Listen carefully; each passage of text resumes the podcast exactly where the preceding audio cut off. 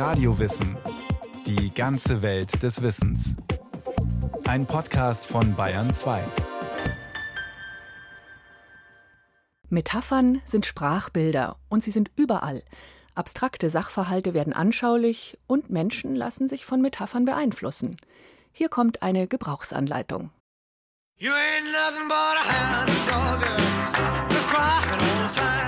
Was haben Elvis Presley, Homer und Donald Trump gemeinsam?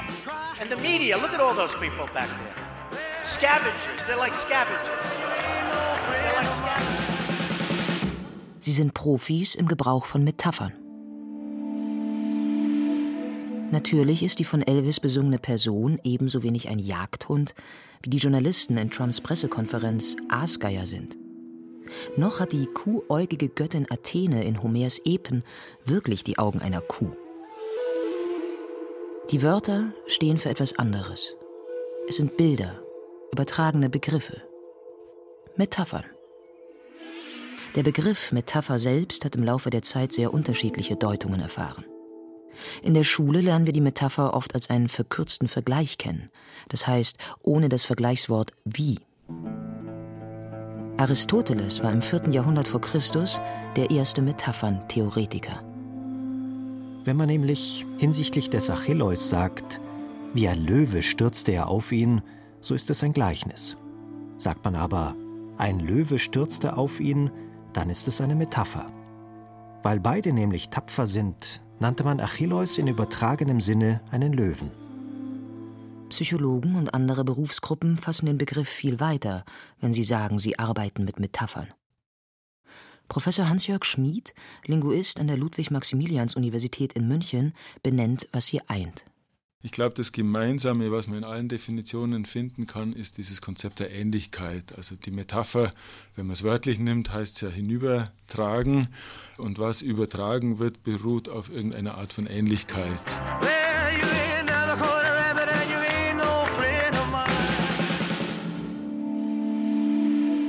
Elvis Presleys Hound Dog spielt mit dem Bild vom Jagdhund auf die Eigenschaften eines Schürzenjägers an. Mit Aasgeier meint Donald Trump Menschen, die auf etwas lauern, um sich darauf zu stürzen. Und mit den Kuhaugen der Göttin Athene besingt Homer ein Schönheitsideal seiner Zeit, nämlich große, glänzende Augen. Wollte man dies alles mit den eigentlichen Worten beschreiben, bräuchte man viel länger, und es wäre weit weniger eingängig. Die Metapher führt uns sofort ein Bild vor Augen. Metaphern verwenden die Menschen schon sehr lange. Vermutlich taten sie es schon weit vor der Erfindung der Schrift. Gerade diejenigen, deren Kultur sich durch mündliche Tradition von Generation zu Generation forttragen musste, lebten von der bildhaften Einprägsamkeit der Metapher. Die gebürtige Somalierin Fadumu Korn stammt aus einer solchen Tradition. Sie wuchs in einer Nomadenfamilie auf und hat bis jetzt in ihrer Alltagssprache viele Metaphern bewahrt. Ich habe ganz viele, weil ich mit Bildern aufgewachsen bin, weil wir zum Beispiel als Kinder immer erzählen müssten. Also statt Fernsehen gab es sowas nicht normal. Wir haben abends am Feuerstelle uns zusammengekuschelt und jeder musste was erzählen. Ich war die Kleinste. Und da gab es immer diese eine Geschichte, wo ich, wir hatten einen Baumstumpf, der abgeschnittene Baum unserer Hütte. Es war von Sonnenaufgang bis Sonnenuntergang ein Baumstumpf von Sonnenuntergang bis Sonnenaufgang in die andere Richtung. Also nachts war es ein Monster. Das hat mich dann immer gerufen, Fadumo, komm doch mal, wir gehen spazieren. Ich habe mir ins Bett gemacht und in der Früh war das ein beschissener Baumstumpf. Diese Erzähltradition ist im Laufe der Jahrtausende in unseren Genpool eingegangen. Professor Hans-Jörg Schmid vollzieht das so nach. In diesen mündlichen Traditionen ist es ja auch so, dass Geschichten, Erzählungen eine große Rolle spielen und dass der Erzähler ein ganz wichtiges Mitglied der Gemeinschaft ist und auch ein angesehenes Mitglied. Und wenn die Erzählung durch eine reiche Metaphorik, man kann das ja auch an der Bibel sehen oder an den griechischen Legenden und Tragödien, wenn das durch Metaphorik angereichert ist, dann gilt natürlich der Mensch auch mehr, wenn er das gut kann. Und insofern äh, sind es auch immer Spuren, der Kreativität einzelner Personen, was wir jetzt in der Sprache so übrig haben. Die Erzähltradition unserer Vorfahren bildet auch den gemeinsamen Genpool der weltweit verständlichen Metaphern. Denn die Menschen haben mit Hilfe der Sprache zuallererst Erfahrungen aus ihrer Umwelt auf die Gedankenwelt übertragen. Es gibt schon diese alten Bilder, weil früher, als die Menschheit nur sich hatte und ihre Tiere, die Natur, glaube ich, haben wir viel mehr miteinander gehabt. Zu den Erfahrungen mit der Natur gehören auch die körperlichen Empfindungen. Eine Verbindung ist schnell hergestellt. Wenn man sagt, ich fühlte mich so nackt, das heißt, ich fühlte mich wie ein Baum ohne Rinde. Fremdschämen oder sowas, ne? Fremdschämen gab es übrigens schon immer bei uns. Und zwar, das heißt, ich hatte das Gefühl vor lauter Scham, dass mir mein Fell zu eng wurde. Oder mein Fell klebte direkt auf meinen Knochen. So viel zu den universell verständlichen Metaphern. Doch sobald die Vergleiche kreativer werden, werden sie auch individueller geprägt. Wir haben Angst vor bösen Geistern, vor Wind, vor Durchzug. Zum Beispiel Somalis trinken kein Mineralwasser, weil das Blubbern, was drin ist, das würde den Magengeist nicht gut tun. Die glauben dran, es ist Wahnsinn. Ja, es ist nicht so gut. Das ist heißes Wasser, weil es blubbert. Also in dem Sinn, da sagt jeder, das ist doch kaltes Mineralwasser. Nein, nein, das ist heißes Wasser. Ich trinke kein heißes Wasser.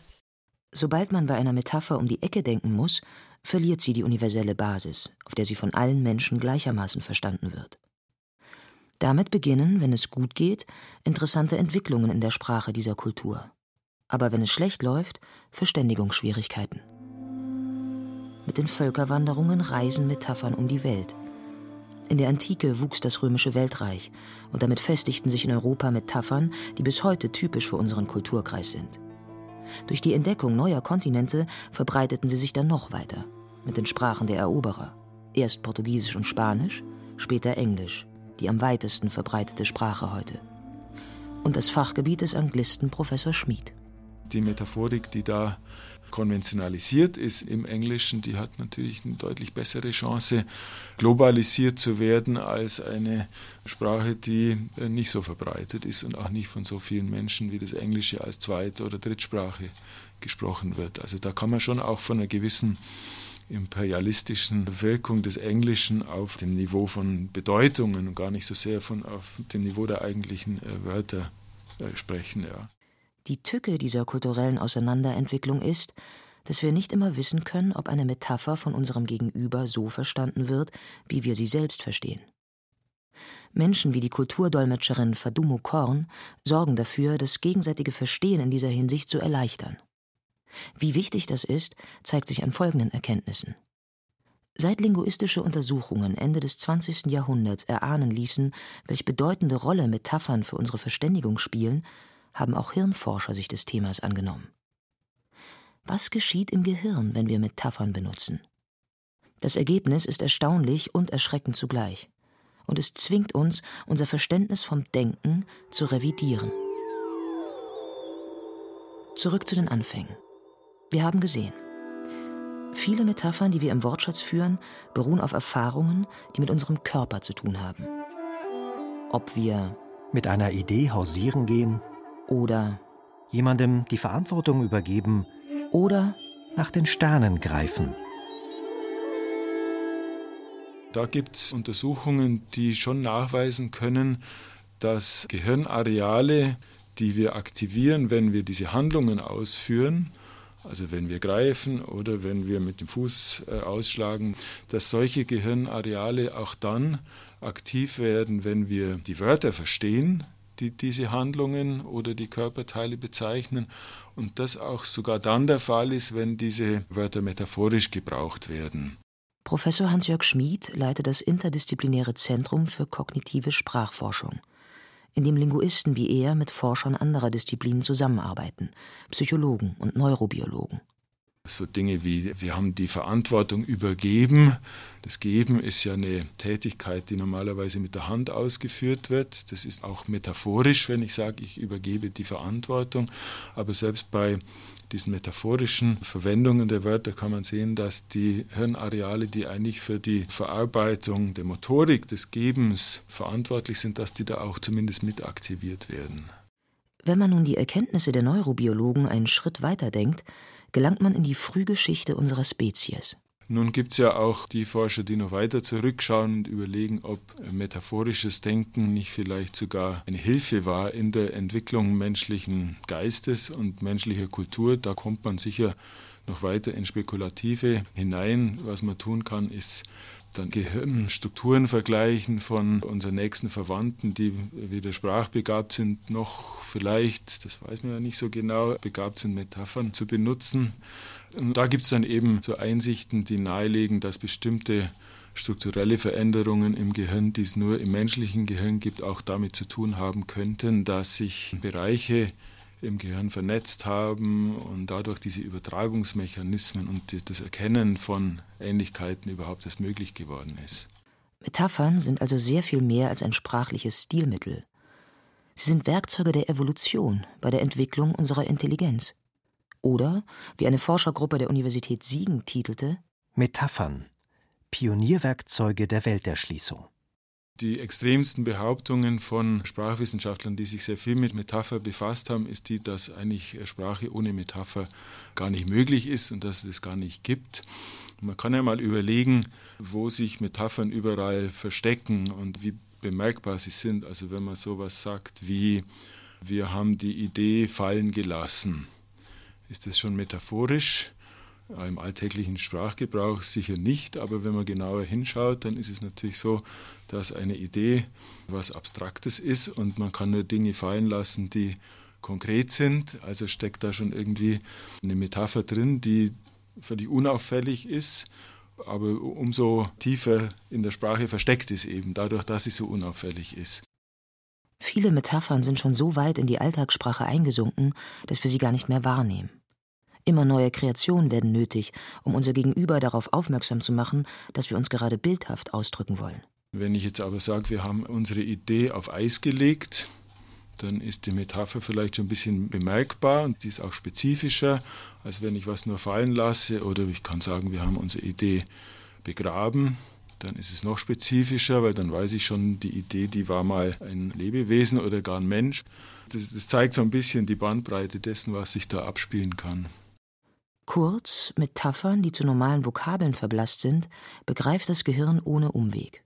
Darüber müssen wir nicht nachdenken. Man nennt sie daher auch oft tote Metaphern.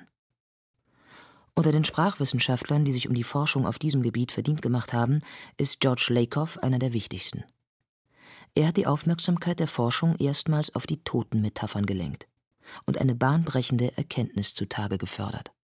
Gerade diese Totenmetaphern sind ja die, die unser Denken ja am heimlichsten, aber gleichzeitig auch am stärksten beeinflussen. Die, die wir gar nicht mehr bemerken, die sind eigentlich diejenigen, die unser Denken und auch Handeln äh, strukturieren.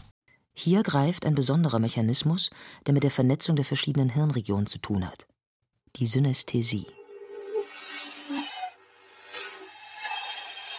Hierfür müssen wir noch einmal tief ins Gehirn blicken. Jeder Mensch ist, mehr oder weniger stark, mit synästhetischen Fähigkeiten ausgestattet. Das heißt, ein und derselbe Reiz stimuliert mehrere Sinne zugleich. Manche Menschen sehen ein Feuerwerk aus Licht, wenn sie Musik hören. Andere können sich Telefonnummern merken, weil ihnen die Ziffern farbig erscheinen. Was ein greller Ton oder ein scharfer Geschmack ist, wissen wir alle, ohne zu bemerken, dass hier zwei verschiedene Sinneseindrücke in einem Bild verwoben sind. Nicht nur Dichter und Songwriter machen sich das zunutze, auch ganz profane Branchen. Die Lebensmittelindustrie hat längst erkannt, dass auch unser Geschmackssinn auf Worte reagiert. Wie aus Großmutters Backstube. Steht auf der Packung der Industriekekse. Und schon bewerten wir unser Geschmackserlebnis höher als bei unkommentiertem Gebäck. Doch am mächtigsten regiert die schleichende Wirkung der Metapher in der Politik. Very, very Menschen wünschen sich Fakten, auf die sie bauen können. Doch im Wahlkampf geschieht Seltsames. Um auf das Beispiel des amerikanischen Präsidenten zurückzukommen, Donald Trump machte bei seinem Wahlkampf keinen Hehl daraus, dass er kritischen Fragen mit grellen Metaphern, Tiervergleichen und Kraftausdrücken begegnete, die von Fakten weit entfernt waren. Trotzdem gewann er die Wahl. Was war geschehen? So sehr wir uns wünschen, dass die Politik uns mit Fakten bedient. Unser Gehirn springt auf komplexe Inhalte nicht so schnell an. Die darunterliegenden emotionalen Mechanismen greifen schneller als die Schaltstelle, die abstrakte Konzepte verarbeitet. Wir nennen sie die Vernunft. Unser Verstand, unser Verstehen funktioniert über die Vernetzung verschiedener Hirnareale und niemals ohne Emotionen. Ich glaube, was es in letzter Zeit am prominentesten war, sind so Dinge wie die Flüchtlingswelle und der Flüchtlingsstrom, die ja auch viel dis also kritisiert worden sind, diese Ausdrücke, weil sie halt so eine gewisse Unausweichlichkeit suggerieren und auch eine, so eine Naturgewaltartig bei Stromperspektive suggerieren. Und da kann man auch sehr schön daran festmachen und illustrieren, was hervorgehoben und was zurückgedrängt wird. Also wenn ich von einem Flüchtlingsstrom spreche, dann ist natürlich das Schicksal der einzelnen Menschen völlig in den Hintergrund gedrängt und das kann man natürlich äh, auch sehr gut strategisch einsetzen, wenn man äh, manipulieren, wenn man Meinungen manipulieren will oder muss, da kommt die Metapher doch sehr häufig schön ins Spiel. Ja. Metaphern können Wahlen entscheiden. Warnt der Linguist George Lakoff. Auch Gerichtsurteile werden oft aufgrund von unterschwellig wirkenden Metaphern gesteuert, wie eine Studie der Universität Stanford herausgearbeitet hat. Probanden sollten entscheiden, wie man mit Kriminellen verfahren solle. Einer Gruppe wurde die Kriminalität als wildes Tier dargestellt, einer anderen als Virus. Diejenigen, die ein wildes Tier vor Augen hatten, waren dafür, die Verbrecher zu jagen, einzusperren oder gar zu töten. Die anderen, die sich ein Virus vorstellten, plädierten für Ursachenforschung und deren Bekämpfung, zum Beispiel Maßnahmen gegen die Armut oder mehr Bildungsprojekte. Doch wenn wir nur auf Risiken und Nebenwirkungen der Metapher schauen, tun wir ihr Unrecht. Sie dient uns in so vielen Bereichen unseres Lebens, dass wir ihr gar nicht genug danken können. Die Verknüpfung der Sprache mit Bildern und Emotionen ist ein erstklassiges Hilfsmittel, um Dinge zu lernen und im Gedächtnis zu verankern. Auch für Heilungsprozesse können Metaphern sehr förderlich sein. Psychologen haben das Potenzial schon früh entdeckt und machen sich die Kraft der Metapher zunutze. Besonders in der Gestalttherapie spielt ihre Fähigkeit, abstrakte Dinge sichtbar oder gar spürbar werden zu lassen, eine große Rolle, wie die Psychotherapeutin Dr. Bärbel Wardetzky aus eigener Erfahrung zu berichten weiß. Also mit Metaphern können Klienten ihre emotionale Befindlichkeit oftmals besser ausdrücken, als ein Gefühl zu benennen. Das heißt, wenn jemand zum Beispiel sehr wütend ist, dann ist es vielleicht manchmal sogar viel plastischer oder viel lebendiger, wenn diese Person sagt, oh, was ich war wie ein Vulkan, ja, ich bin explodiert. Ich habe alles kurz und klein geschlagen. So, dann weiß man schon, aha, da ist eine sehr kraftvolle Wut dahinter, vielleicht auch ein Stückchen Destruktivität mit dabei weil ein Vulkan kann zerstören und kurz und klein schlagen auch. Also dann kann man als Therapeut schon mal so eine Idee bekommen, in welche Richtung die Emotionalität geht. Und das ist natürlich eine ganz andere Aussage, als wenn jemand sagt, ich war sehr wütend. Dann kann man sich viel weniger darunter vorstellen. Metaphern schaffen eine Verbindung zwischen verschiedenen Erfahrungen und Erlebniswelten. Das Bild baut eine Brücke zwischen der inneren Erlebniswelt des Sprechers zu etwas Realem in der Außenwelt. Sie differenzieren die persönliche Bedeutung von bestimmten Ereignissen. Zum Beispiel, wenn ich verlassen werde, dass ich dann sage, ich habe mich gefühlt wie ein weggeworfener Lappen. Hm? Das ist also sozusagen eine neue Erfahrungsqualität. Dann gibt es auch Metaphern für das Selbst, beziehungsweise für das Selbst in Verbindung mit den anderen. Im nun folgenden Schritt macht die Therapeutin sich die Tatsache zunutze, dass sich Metaphern unterschiedlich deuten und bewerten lassen. Also ich kann mich entweder als passiven Schleuderlappen da in der Ecke sehen oder ich sehe mich als ein wahnsinnig locker in der Ecke liegenden Lappen, der völlig verantwortungslos und ohne Bedrängnis ist. Es ist eine völlig andere Bedeutung derselben Metapher und verändert die Lebenseinstellung, bin ich ziemlich sicher. Wir reden nicht nur in Metaphern, wir denken in Metaphern. Davon sind Forscher wie George Lakoff überzeugt. Metaphern bewegen die Welt. Was in ihnen steckt, ist noch lange nicht vollends ergründet. Längst wissen auch Softwareentwickler um die Macht der Metapher. Programmierer arbeiten an einer künstlichen Intelligenz, die in der Lage ist, Metaphern zu erkennen und zu verarbeiten. Die Regierung der USA hat schon lange vor der Ära Trump das Metaphor Program gegründet, mit dem Auftrag, eine Software zu entwickeln, die Metaphern im Internet erkennt und Rückschlüsse auf die Gedanken der Nutzer ziehen kann. Doch beim Lauschangriff auf unser Weltbild dürften sich die darauf angesetzten Computerspezialisten vorerst die Zähne ausbeißen. Da wir für das Erfinden und Entschlüsseln von Metaphern unser gesamtes Wissen anzapfen, müsste auch die künstliche Intelligenz erstmal mit allem Wissen dieser Welt gefüttert werden, um darauf zurückgreifen zu können. Das ist, sagt der Metaphernforscher George Lakoff, ungefähr so komplex wie die DNA zu entschlüsseln. Vielleicht bleibt uns also noch ein bisschen Zeit, die Freiheit unserer eigenen metaphorischen Begabung zu nutzen. Geschichte kämst du nicht vor. Wär ich Van Gogh, wärst du das Ohr. Wärst du die Zeit, wär ich der Zahn. Wärst du ein Telefon, ging ich nicht ran. Sie hörten, wie aus Worten Bilder werden, die Metapher. Ein Radiowissen-Podcast von Christiane Neukirch. Es sprachen Katja Bürkle und Carsten Fabian. Ton und Technik Andreas Lucke. Regie Irene Schuck. Redaktion Petra Hermann.